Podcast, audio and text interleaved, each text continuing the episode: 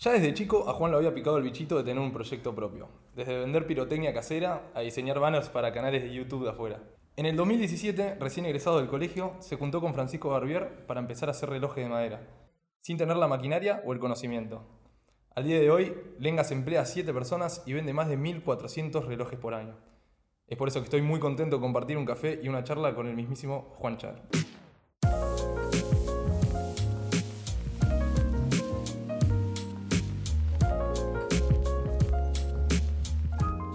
Juan, ¿cómo estás? Eh, Todo bien. ¿Todo bien? Gracias. ¿Primera vez en un podcast? Eh, en un podcast, sí, ciertamente, primera vez. Pero esta dinámica de que me entrevistes ya la vivimos, así que se siente familiar. Claro, para los que no saben, eh, Juan y Fran, o los de Lengas Wear, fueron los primeros, la primera entrevista que subimos en, en Emprendar, y para mí una de las mejores. Curiosamente es una de las que cada mes más gente ve. Rarísimo, debe tener algo que ver con su SEO. Ah, su- ¿la, la entrevista? su, su entrevista de Emprendar. Flash. Para los que no la vieron, recomiendo muchísimo que, que vean esa entrevista y así conocen todo lo que hace Lengas. Si bien fue eh, hace dos años ya, tres años. Sí, eh, 2019. 2018, o- 2019. 2018. No, 2018. Fines de Fin del 2018. Desde entonces Lengas y el mismo vos y Fran avanzaron muchísimo, cambiaron muchísimo. Lo principal o lo que más llama la atención es empezaron a vender al exterior. Sí, eh, fue un capítulo breve. Ah, mentira. Fue. Sí, seguimos vendiendo afuera, pero se dio, viste, de una manera muy eh, poco prevista. Lo que me interesa saber, y porque en una entrevista dijiste, primero queremos llegar a todos los rincones del país y después empezar a vender afuera. ¿Cómo fue el momento en el que dijeron, estamos listos para vender afuera y Sí. vamos a hacer todo lo posible para, para vender a la gente No, afuera? eh, que estamos listos, no. Fue que, que vimos la oportunidad enorme que era por cómo se eros- erosionaba por la carga impositiva el valor final de, cualquier rentabilidad que teníamos se erosionaba en cuanto pasamos al régimen general de impuestos un montón. Y siempre tuvimos un, marketing totalmente remoto, tipo digital. Eh, entonces era literalmente duplicar las campañas que teníamos, ponerles un copy en inglés, bueno, reversionar el sitio al inglés y apuntarlas afuera. O sea, era tan bajo el riesgo de prueba y tan alta la potencial recompensa que no fue tanto de estamos listos, sino tipo, che, con dos dedos de frente y un poquito de viento a favor, por ahí la sacamos. Y no sé bien cuál fue el disparador. Creo que de repente un amigo me dijo, che, estoy haciendo dropshipping, no sabes, qué sé yo. Nunca quise eh, caer tipo al dropshipping porque me parece o sea, está buenísimo si te consideras un marketer digital, no me no satisface esa parte de comercializar el producto que vos creaste. Claro. Pero fue una fue como un, una primera mirada a, esta- a esto de vender desde acá a países del primer mundo, donde el poder adquisitivo es otro, y también por, por el, hecho de ser una exportación, la carga impositiva no es la misma. Claro, ¿y con qué se encontraron en cuanto a la recepción de Lengas en el mundo? Porque mucho de lo que tiene Lengas es el- por ahí el palabra a palabra o el que la gente vea el reloj. Y cuando empezaron a exportar se encontraron con un mercado que nunca había visto algo parecido, o por lo menos yo no creo que en el mundo haya algo parecido a Lengas. Hubo resistencia, cómo había, ellos creían en el producto argentino, sabían que era de Argentina, se mostraban argentinos ustedes. Sí, no, eh, la- nuestra premisa era que mostrarnos argentinos y hasta que en el video mi inglés salga medio pelo iba a ser eh, un plus al momento de comercializarlo, iba a sonar más genuino el tono, Mirá. etcétera. Esa era nuestra premisa. Eh, creo que fue acertada porque siempre esa comunicación pegó más que la otra. Eh, lo que sí, vos vas pensando que, al menos a nosotros nos pasó, que salimos pensando que lo nuestro iba a tener la misma relevancia que acá. Y eh, la aposta es que vos te vas a un país como Estados Unidos, que fue el primero en el que empezamos a correr las campañas, eh, que no sea en Argentina, y te das cuenta, o sea, el nivel de competencia que hay, porque la pauta te sale mucho más cara, porque claramente la audiencia recibe, o sea, todas las ofertas de los dropshippers, de lo que sea, están apu- apuntadas a ellos, países como Estados Unidos, Australia, eh, Inglaterra, son los países con más competencia de anunciantes. Entonces, eso sí, vas tal vez pensando que vas a tener la misma relevancia que acá, más si lo nuestro es algo de lo que muchos se jactan. O sea, muchos de nuestros usuarios nos compran porque bancan el hecho de que sea toda una industria nacional la que está atrás de nuestro producto. Claro. No, va, no puedes ir con ese mismo eh, pitch afuera. Tenés que ir con el de, de la Patagonia, ¿viste? Pero no, nacional no. Eso nos pasó. Me dijiste que fue corto. Claro, no, lo dije por lo siguiente. eh, tuvimos un- una época que era tipo Guns and Blazing, como dicen, tipo pauta afuera, poniendo mucha Con- más, Con toda. mucho más presupuesto de lo que poníamos afuera. Acá lo estábamos poniendo afuera, Sí. cerca del doble. Y rápidamente empezamos a tener eh, conflictos en la manera en la que lo estábamos exportando, porque a pequeña escala funcionaba, en cuanto se amplió nos empezó a traer problemas, siempre algún reclamo nuevo en aduana porque no querían liberar el paquete y nos dimos cuenta que teníamos que emprolijar un poco nuestra manera de... la- el tipo, el, nosotros lo estábamos mandando con un courier privado puerta a puerta, no, como una exportación que se distribuye desde allá. Claro. Tendríamos que armar algo más similar a eso para eh, que no nos sea un dolor de cabeza, porque ya era tanto tiempo el que pasábamos tipo, administrativamente para que se liberen los paquetes y de repente las aduanas eh, eh, son muy impredecibles. Una que te viene tomando los paquetes siempre, de repente le pinta por un motivo u otro cargarte un impuesto altísimo. o un paquete se extravía y lo tenés que mandar de nuevo y es un montón de plata porque estamos hablando de paquetes que se venden además de un precio mayor que acá en dólares los impuestos te llegan en dólares Claro. eh, empezó a tornarse un dolor de cabeza y lo, le bajamos un poco a lo que es la venta afuera y todavía no volvimos a pisar fuerte con esta parte emprolijada. Pero nos siguen cayendo unos que otros pedidos, pero de Chile y Uruguay, que son dos países donde nos manejamos más fácilmente con las aduanas. Claro, empezar a vender al exterior les trajo una tanda de problemas que por ahí no se imaginaban. Exacto. Como que te, te- te llama mucho la invitación a empezamos a vender afuera, empezamos a vender en dólares, tenemos un mercado nuevo. Sí. Y está todo este lado que por ahí no te imaginas, la aduana, los impuestos nuevos, que, Sí. que por ahí, no sé, uno se engolosina mucho con el pitch del exterior y Sí, sí, sí. No, y, y- y nos pasó que ya estábamos apreciando muy poco lo que ya teníamos acá.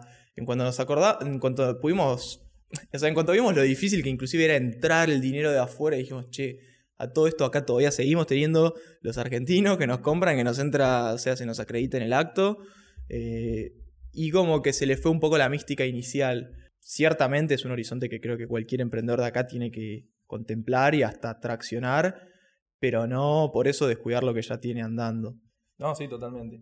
Otra cosa que me, me pareció muy curiosa cuando estaba haciendo esta, esta investigación y viendo las entrevistas que hiciste para Infobae y para otros diarios, ustedes no venden por Mercado Libre. Mm, No. Mercado Libre, canal de venta número uno de Argentina, incluso Latinoamérica, y ustedes prefieren vender puramente por su página Sí, a través de sus medios. ¿Por qué la decisión de no usar este canal? sí. Em, porque nosotros tampoco vendemos con comercios, eh, o sea, no los dejamos en consignación en ningún lado. Y esto es porque eh, medimos mucho lo que es nuestro costo por adquisición, que es cuánto, cada cuánta plata que ponemos, en nuestro caso en Facebook Ads, vendemos un reloj y siempre está abajo del 10%, fácilmente. Hay, hay momentos del año o de la historia de Lengas que ha estado en 1%. Mirá. O sea, cada 100 pesos que vendíamos, vendíamos un reloj de 10 lucas. Esto a principios de la cuarentena.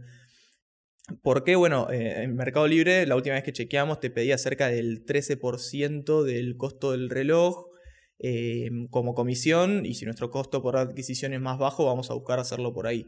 Eh, mismo también cuando lo haces a través de una plataforma como Mercado Libre, y esto está bueno para el vendedor, tal vez lo que voy a decir, no tanto para el consumidor, no estás tan ligado y no sos tan susceptible al reclamo y la queja del o lo editarás. Que, que nada, que tal vez te hacen, hacen reclamos irracionales y te arruinan toda una reputación y todo un esfuerzo sostenido de, de muchos meses. Entonces, poder prescindir de, de un marketplace te da mucha más libertad. Además, obviamente, de que la experiencia de usuario que vos pones en tu tienda es mejor. Mm. Pero todo se reduce a que tenemos una capacidad de producción muy limitada, Sí. porque es súper artesanal, y tenemos que elegir vender esa producción limitada de la manera más rentable posible. Eh, nuestro costo por adquisición en ads sigue siendo más bajo. Hasta que no lo sea, vamos a seguir Van a, van a seguir. Y está bueno porque también tienen toda la presentación de la página, que es algo que siempre me encantó de Lengas. En Mercado Libre son todas las publicaciones iguales en cuanto a, lo que es la interfaz. Como mucho, si te metes en la descripción, ves de quién es el producto, si lo está vendiendo Lengas o lo están revendiendo a alguien más. En cambio, si se meten en su página, tenés la experiencia más propia de ustedes. Sí. Me gusta este caminito porque la siguiente pregunta que tenía o el siguiente tema, la, la imagen que ustedes le dieron a Lengas. Ustedes diseñaron su propia página, diseñaron el logo, diseñaron el, hicieron el branding, todo de Lengas, que es algo que cada vez se da más en, en, los emprendimientos, es tener control, bueno, y es uno de los beneficios de tener un emprendimiento laboral para otra cosa, es que vos tenés el control completo de tu marca, de tu empresa, de lo que le querés dar. Ahora, ustedes siempre le dieron mucha importancia a cómo querían transmitir el mensaje de Lengas, cómo querían transmitir la marca, o dudaron en algún momento poner, por ejemplo, conseguirse una empresa de marketing, eh, dejarle los videos o las fotos. Sé que igual ustedes tienen un par de fotógrafos que les sacan fotos y les hacen contenido. Incluso tu hermano hace, es el que hace los videos, pero siempre con su supervisión y su aprobación. ¿Dudaron alguna vez en que se encargue alguien más y enfocarse puramente en la producción? ¿O siempre les pareció muy importante ser los encargados de la marca de, de? Em, al principio, em, definitivamente no queríamos, además de que no teníamos los recursos para que lo haga otra persona, eh, es el típico, es algo que padece todo emprendedor que le cuesta eh, tercerizar y, dejar que lo haga otro. O sea, cada persona siempre va a tener un approach distinto a una tarea. Y mm. cuando alguien no está haciendo algo de la manera que vos lo harías, en general ya tenés como esa inquietud y esa idea de que se está haciendo mal.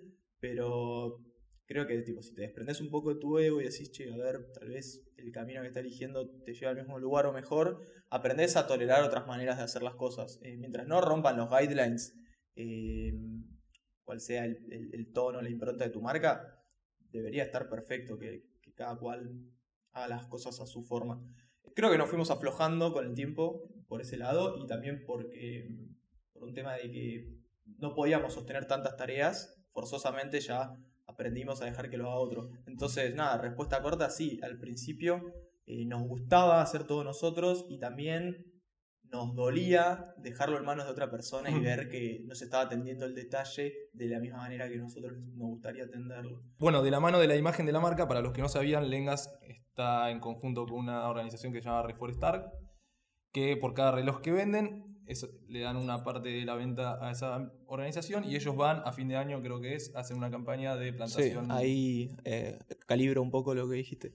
Eh, es así, trabajamos con Reforestar em, en, en, distintas instancias del año, suelen ser cuatro, va variando, no hay nada fijo y determinado.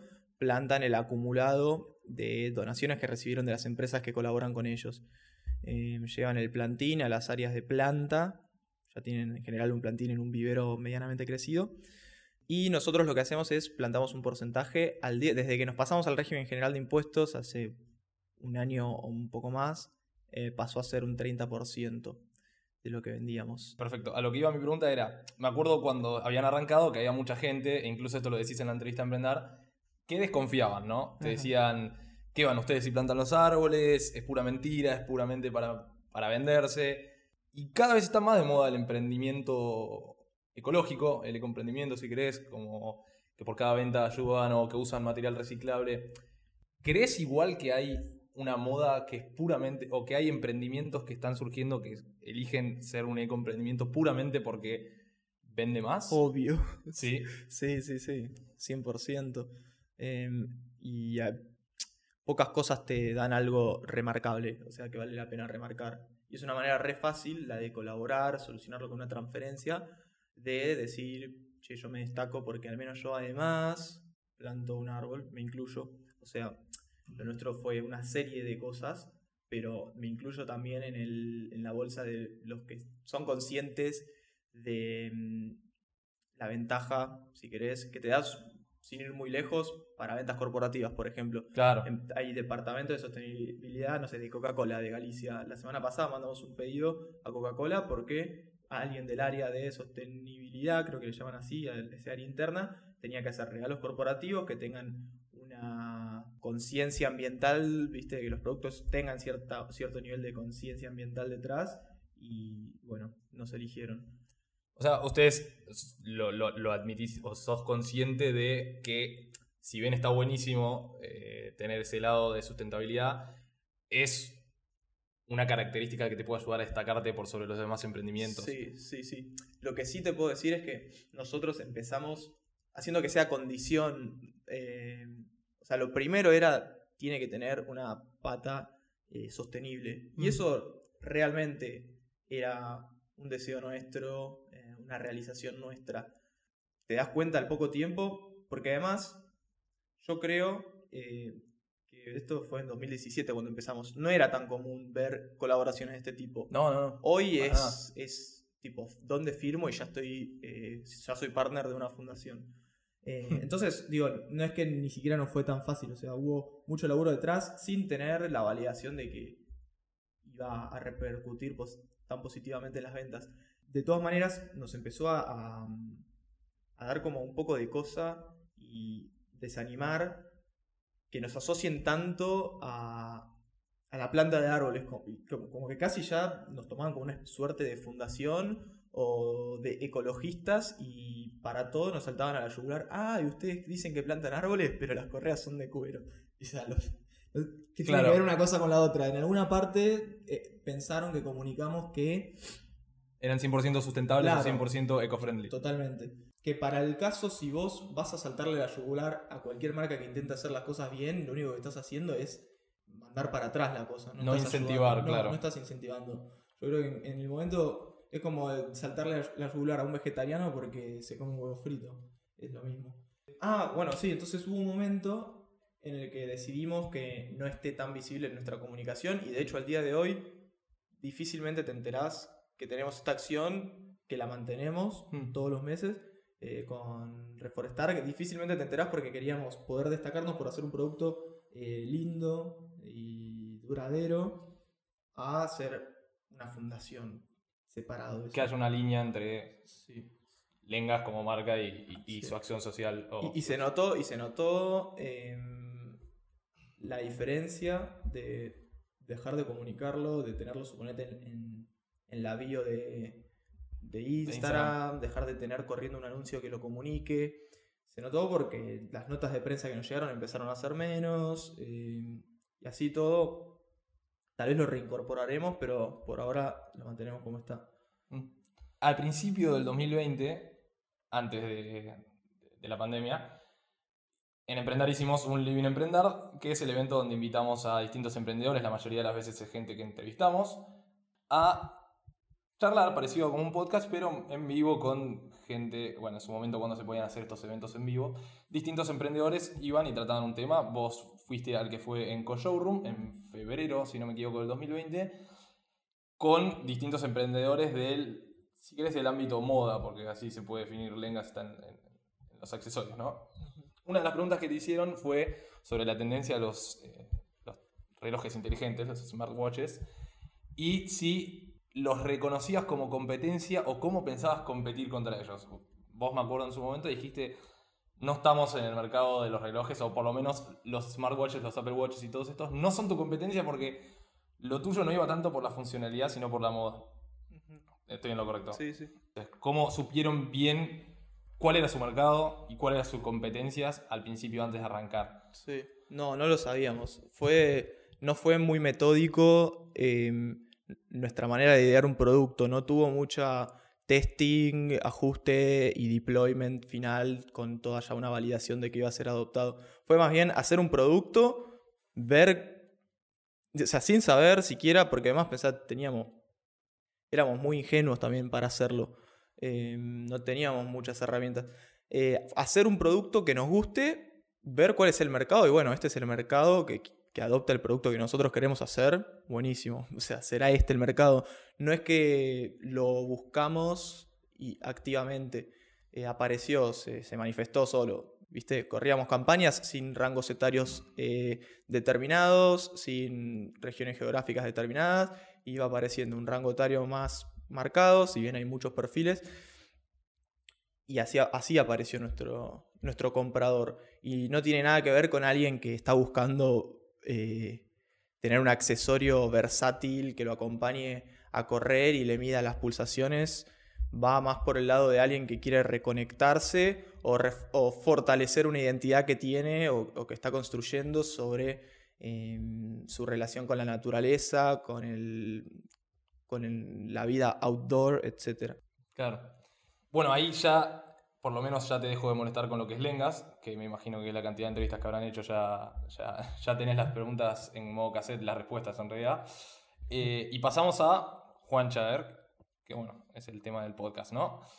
En tu vida, entre que tenés lengas, entre que tenés planet, entre que tenés una vida social y, bueno, una vida familiar también, uno puede, más un emprendedor, eh, tener que hacer malabares con esas cosas, ¿no? Y organizarse, ver cómo manejas tu vida, cómo le das tiempo a cada cosa y cómo le das el tiempo que cada cosa merece para que sea fructífera. ¿Cómo, cómo haces, si es que podés, para darle su necesario tiempo a cada ámbito sin que uno se empiece a comer el otro y terminás haciendo despelotes? Eh, bueno, yo creo que hago despelotes y justo hace poco leí un libro que dice que es re importante permitir que small bad things happen, que sucedan.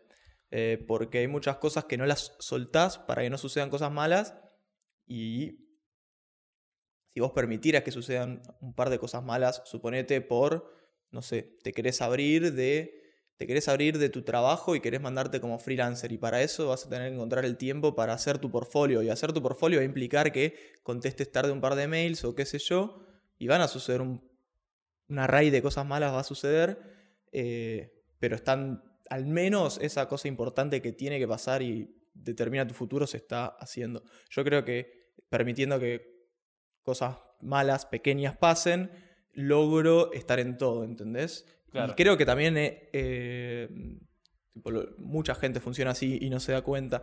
Yo creo que es algo más reciente en mi caso. Claro, es, es algo que en realidad todo, no solo los emprendedores, todo el mundo se le complica mantener los, distintos ámbitos de su vida y las distintas cosas que tiene que hacer. Mm.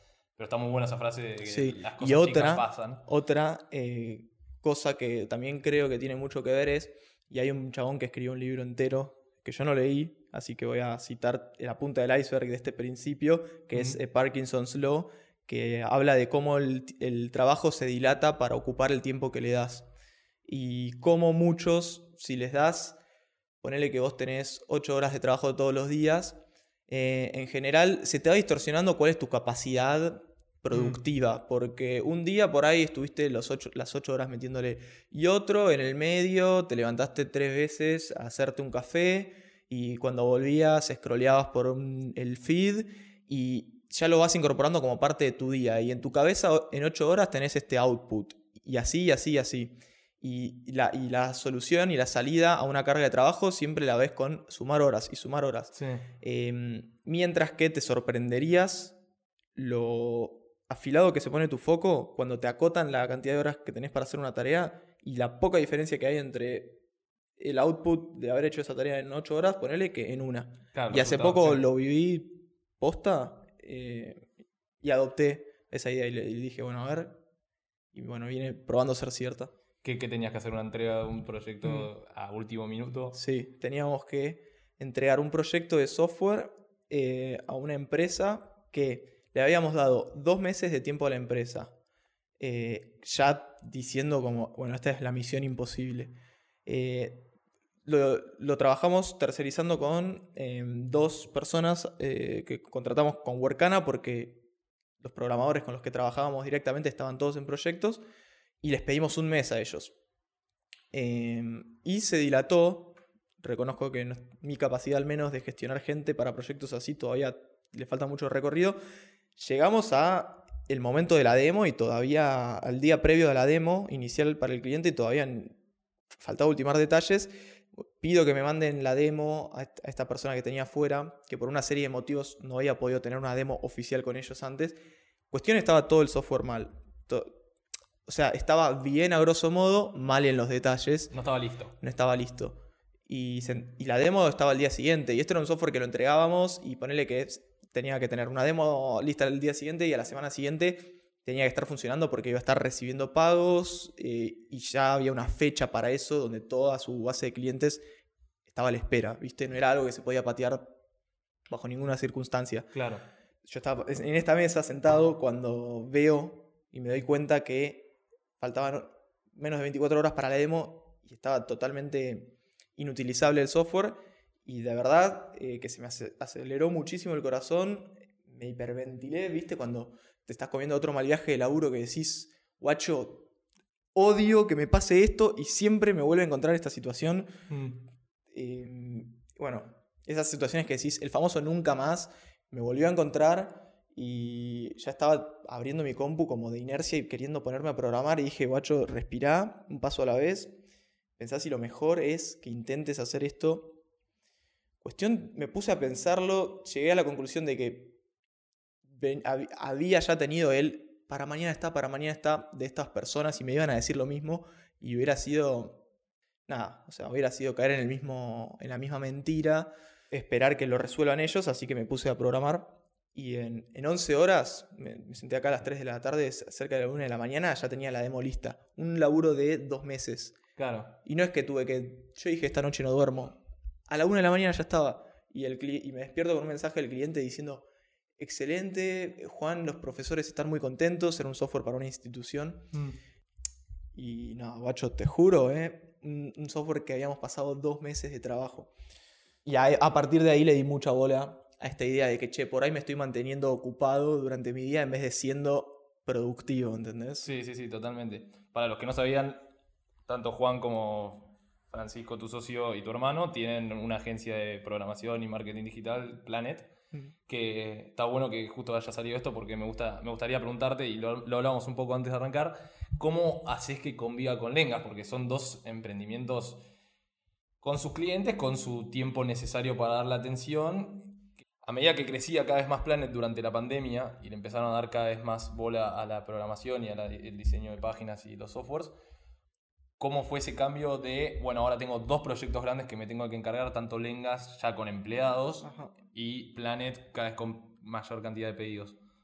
Está bien. Em, es, igual, claro por las dudas, solo de programación, Planet. Ok, ahí me equivoqué yo. Eh, no, no, pero no, no, no quiero que cortes esta parte.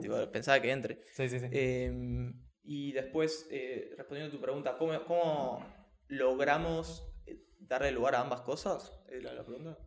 Claro, ¿cómo, ¿cómo, vos personalmente em, tuviste que empezar a dejar eh, lengas, que por ahí me imagino que al principio te costó dejar ciertas responsabilidades para darle más atención a Planet a medida que lo requería, o por ejemplo con este problema que me dijiste de tener que entregar un software en 11 horas, en 24 horas? Em, bueno, fue otra vez, no lo digo, dejé de permitiendo que pequeñas cosas malas pasen, porque fue eh, sumar a alguien en logística que empiece a contestar mails, que se mande mal un que otro mail y también que durante, que mientras esa curva de aprendizaje escala, viste, la nueva persona que entra, eh, llegue, viste, a una altura en la que la persona puede funcionar sin nuestra intervención, estar presente y tal vez trabajar lo mismo a través de una persona. Pero eso fue uno, como mucho, dos meses fue básicamente eso. Nosotros siempre tuvimos consultores hasta hace poco y nos dijeron va a ser así, van a tener que sumar gente, van a tener que permitirse un margen de error, pero van a salir de eh, la línea de fuego.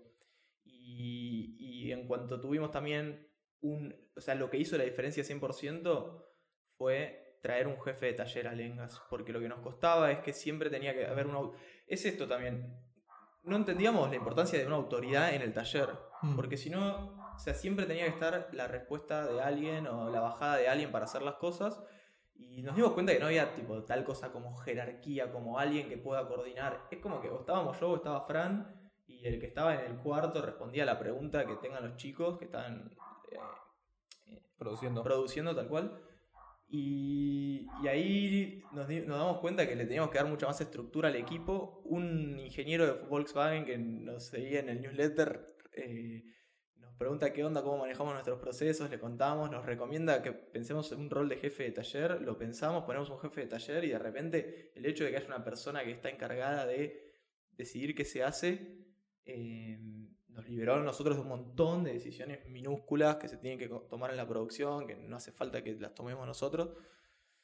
Entonces fue eso, estructurar un poco el equipo y permitirnos un margen de error el primer el segundo mes de estar eh, desligados de lengas. ¿Te consideras un workaholic? ¿O un adicto a la, a la productividad? No. Eh, porque eh, me cayó la ficha hace rato de que estaba medio en esa y ni siquiera eh, siendo producente. Hmm. Porque en esa ansiedad de querer ser producente ni me detenía a pensar qué es lo importante o qué es lo que quiero y descuidaba bigger picture, digamos. Cuidaba lo importante de verdad. Entonces creo que el workaholic es uno que la revive y que no se está haciendo, haciendo, no le está haciendo un favor a su negocio tampoco. Además de que descuida mucho lo más importante que es sus amigos, su familia. Mm. No, la pregunta iba por ahí porque me imagino que muchos emprendedores lo viven, que viste que siempre está el mito de que cuando sos tu propio jefe no tenés horarios de laburo, pero en realidad estás laburando las 24 horas, los 7 días a la semana, un fin de semana estás respondiendo mails, llamadas, tratando con clientes. Y eso a veces se borra la línea entre tiempo personal y tiempo de laburo. No tenés el, hago el paso tarjeta, me fui del laburo, ya no estoy más con mi jefe, me olvido hasta el mañana de lo que tengo que hacer en el trabajo. Y por ahí uno se vuelve medio adicto a tener que estar haciendo algo. Porque siempre uno tiene algo para hacer, ¿no? Si terminaste un proyecto, bueno, pero puedo estar haciendo mi portfolio. Y si terminaste el portfolio, bueno, pero puedo estar viendo las publicidades, puedo estar. Siempre hay algo. ¿Cómo, ¿Cómo tratás vos el. Che, hoy me puedo tomar el día para mí, puedo, en vez de adelantar algo, puedo tirarme a ver una serie, leer un libro. Esta necesidad de siempre ser algo productivo y nunca llega el día de descanso, ¿cómo, cómo la apaciguas? No, bueno, creo que de verdad, y como te digo, esto es algo que, que me sea ajeno el hecho de quedar enroscado siempre hasta rellenando mi tiempo, como vos decías, si no estoy armando mi portfolio para el futuro, estoy... Siempre fui a inventarme tareas todo el tiempo. Em, para darme cuenta de que darles tanta darle tanta antelación a las cosas hace que la mitad de esas cosas que le diste tanta antelación las hagas al pedo. Mm. Em, yo creo que no es que digo, ahora me puedo tomar el tiempo, simplemente van surgiendo compromisos a los que le digo que sí y cuando llega el momento, suponete mañana voy a ver a mi hermana actuar y, ya está, y voy a ir y en algún momento, no sé cuándo, una mini epifanía eh, o un esfuerzo sostenido me habrá llevado a decirle que sí a más cosas que me sacan de lo laboral.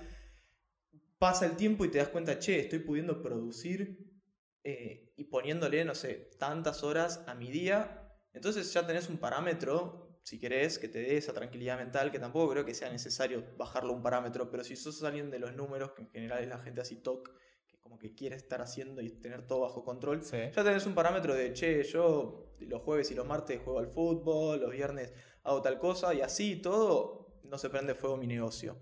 Entonces, por un tiempo, en algún momento, yo creo que esto es algo más de fines del año del 2020 que empezó.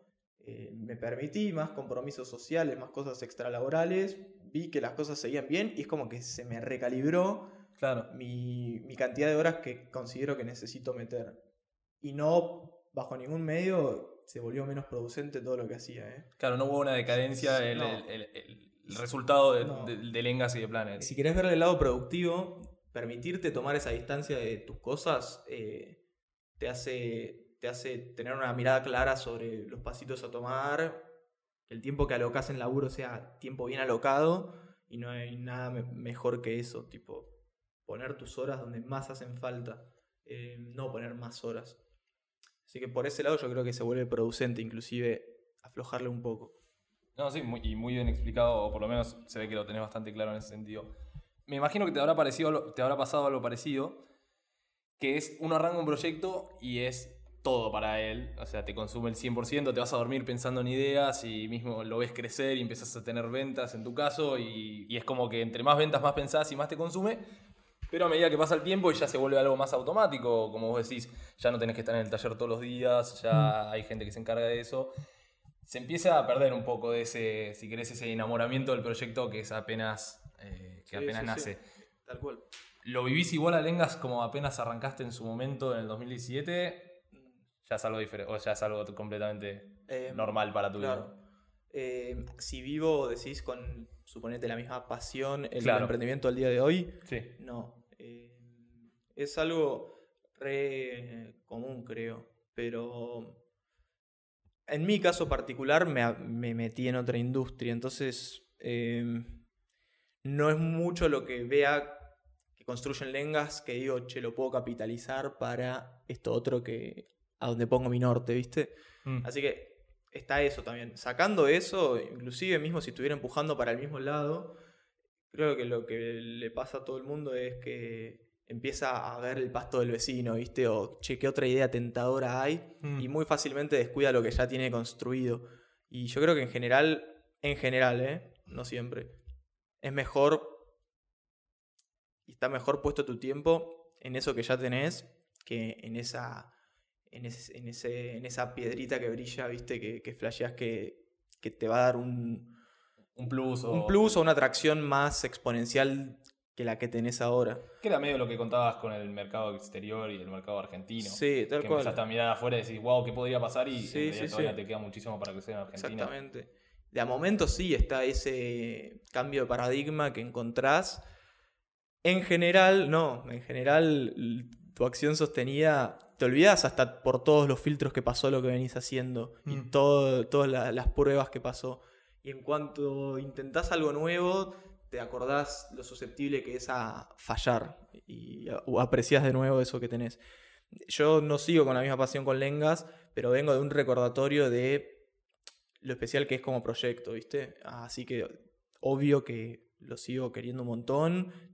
Proyectamos más cosas a futuro, eh, pero no de la misma manera que cuando empezó, que encima empezó hace poquito. O sea, Sí, tres años no es nada para Sí. la vida de una empresa. Pero no creo que siga decayendo igual esto. Creo que como que se, me estabilicé acá eh, y desde acá seguirá. Claro, ni loco es que te deja de importar, pero ya se naturaliza y se vuelve algo rutinario casi, como cualquier tipo de laburo. Te planteo una hipotética, ¿no? Viene, ponele que viene Rolex y dice, Juan Fran, nos encanta nos- su marca, eh, nos encantaría empezar a tirarnos por lo sustentable, te la compro, pero como condición te, te compran el porcentaje que tengas y ya no te puedes quedar en la empresa. ¿Vos creés que te podés desligar así de Lengas Sí. y Lengas puede vivir sin vos? ¿O vos y Fran son los únicos que tienen que estar para darle de verdad lo que debería ser Lengas? No, yo creo que podés hacer lengas por deporte, ¿entendés? Y cualquier cosa por deporte. Y sacarle el alma y si hiciste bien, es, es la posta, boludo. eh, es lo que yo creo. Em, se perderá algún, viste, alguna chispita de... O sea, sí, algún toque, alguna pincelada nuestra se pierde, pero yo creo que fácilmente identificás qué es Lengas, qué clase de productos hace y podés hacerlo de manera metódica sin nosotros atrás. Eh, eso es lo que yo creo. Tal vez si fuera algo muy característico, muy único, Mm. demasiado, no sé, tal vez que sí, pero yo, yo creo que, que ni te enterarías. Como que en cierto sentido ya Lengas lo sobrepasó tanto a Fran y a vos y ya no es tanto Sí. su imprenta como decís, sino más... Sí, O sea, tal vez eh, justo lo que tiene es que ponemos mucho la cara en los videos y eso. Claro. Entonces, está bien, por eso, no vamos a estar nosotros. Ahora, no creo que no se pueda abstraer a ver, che, ¿qué es esto? ¿Qué, qué valora el público? ¿Qué nuevo habría que sacar para mantener esta empresa que adquirimos? Yo creo que con dos dedos de frente cualquiera podría venir y darle continuidad. Mira, hay, hay, toma valor decir que uno, que el emprendimiento es más grande que uno y que no, no, no, no tiene que estar para que siga siendo el Sí, mismo. no, eh, no sé, no sentí que...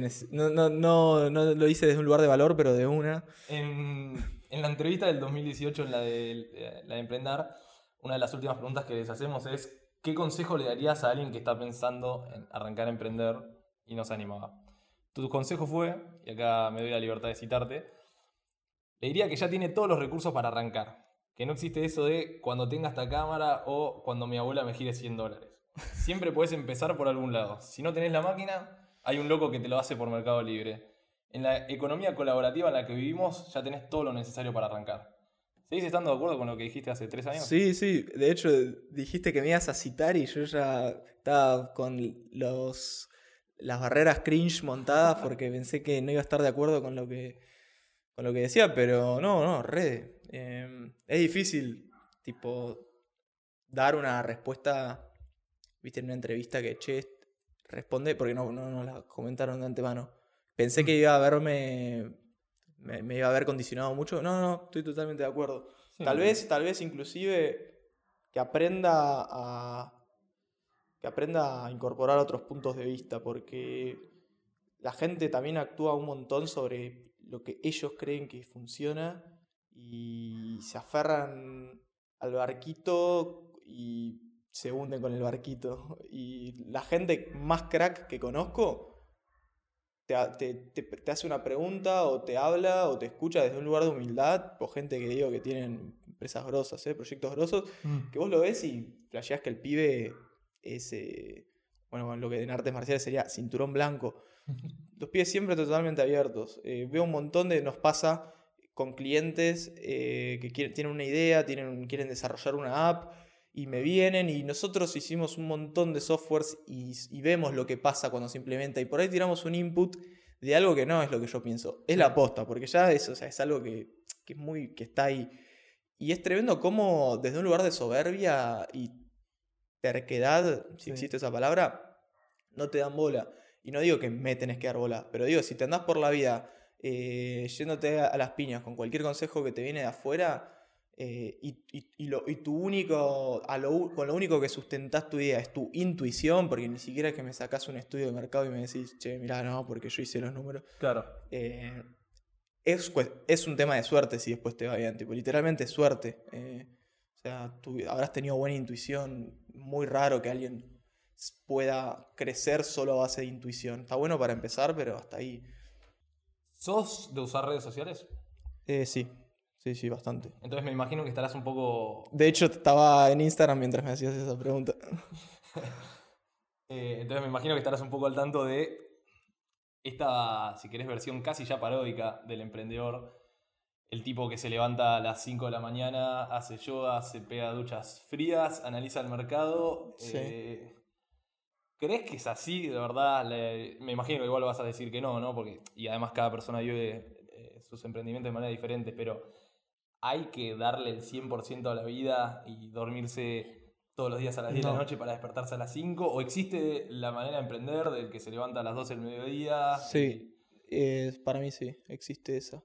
Y bueno, hace poco me vi una publicación de una chica que no sé de quién era la cuenta, pero la compartió diciendo hay que dejar de romantizar y portar como placa de honor el burnout, ¿viste? Sí, totalmente. Estoy re de acuerdo. Hay muchas- hay Me muchas parece una gilada, de hecho. O sea, lo único que significa es que no digo que exista el burnout genuino de literalmente laburas en un 9 to 5, después estudias y de verdad estás quemado, pero mucho se jacta de ello cuando en realidad habla de su mala capacidad de gestionar su tiempo. Mm.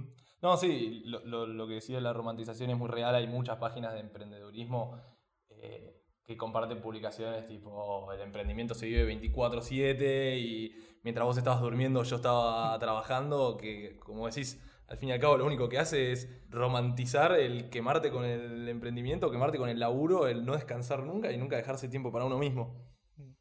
Bueno, ya llegando medio para el, para el final del podcast, eh, ¿alguna vez te hicieron un ping pong de preguntas? ¿Alguna vez hiciste un ping pong de preguntas? Eh, no. Bueno, yo te tiro, te pido una cosa y vos, sin pensarla demasiado, me respondés, puedes justificarla, puedes no justificarla. Por ejemplo, bueno, me, me venías comentando que lees mucho. Un libro. Que alguien viene y te dice, Juan, ¿me recomendás un libro para leer? ¿Cuál decís? Bueno, con el scope de emprendedores que tiene esta charla, eh, el método Lean Startup me parece que, que tiene la posta para idear un producto y, y explica muchas cosas que yo pasé por alto con Lengas. ¿Cómo se llama, perdona? El método Lean Startup de Eric Rice. Un álbum de una banda. ¿Un álbum de una banda? Sí. No, no te sé decir. ¿No te sabes decir? No. ¿Una canción? Te sé decir canciones. Perreo Riodán. ¿Cuál? Perreo Riodán. Perreo Río Dan. Sí, buenísimo. Mira. Eh, una película. Em, Interestelar. ¿Interestelar? Sí. ¿Sos fan de Christopher Nolan? La cambio por Drive. Porque me hiciste acordar a Ryan Gosling. Ah, igual sí. Una comida, pero para descomprimir un día cargado. Llegás del taller, acabas de tratar con clientes, todo, che, tengo que descargar el día. Me hago unas fajitas con verduras, champis y carne. Mirá, variado. Sí. Uno pensaría que vas a la básica, la milanesa con papas fritas. No, no, es que es mi básica. Porque hago todo junto y después tiro fajitas y me queda. Es como mi básica. Una persona de la historia con la que compartirías un mate. Puede estar viva, ¿eh? no tiene que ser de la historia necesariamente, pero está bueno darle la opción para que no, no esté viva también. Con Guillermo Rauch. Hace poco me, me, me vi una nota de ese pibe y ni siquiera lo conozco hace mucho y me impresionó lo que hizo empezando desde Argentina a tan temprana edad. Es un emprendedor de software que ahora está afuera. Bueno, Juan, ¿qué le depara a Lengas de acá al futuro? Sé que lo último que largaron es la línea de las billeteras, que tuve la oportunidad de verlas y no es un verso, son extremadamente livianas, Bueno, extremadamente sí. eh, funcionales y portátiles, que ya Lengas Wear deja de ser solamente relojes y empieza a ser lo que es una marca de accesorios, si querés. De acá a futuro, ¿tenés al- ¿tienen algo envisionado o planean seguir y viendo a dónde lo lleva el camino? Sí, em, hacer más productos que mantengan lo artesanal, lo mm, material noble, todo lo que es hecho con materiales nobles de manera artesanal.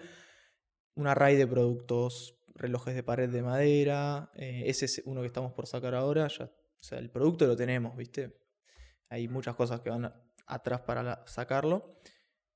Y seguir creciendo con productos así. Y después, con lo que es relojes, tal vez encontrar una manera más escalable de fabricarlos. Porque realmente hay mucha mano de obra manual detrás de ellos y se puede preservar lo artesanal y manual sin que sea tan tedioso y difícil eh, hacerlos para poder vender más básicamente. Claro. Bueno, Juan, eso es todo. Gracias por, por pasarte por acá, por el Café Emprendar. La verdad, disfruté mucho la charla y ojalá No. que hayas disfrutado también Obvio, sí. haber compartido tu punto de vista con la gente. Sí, sí, sí. Bueno, muchas gracias a vos, José. Muy buenas preguntas.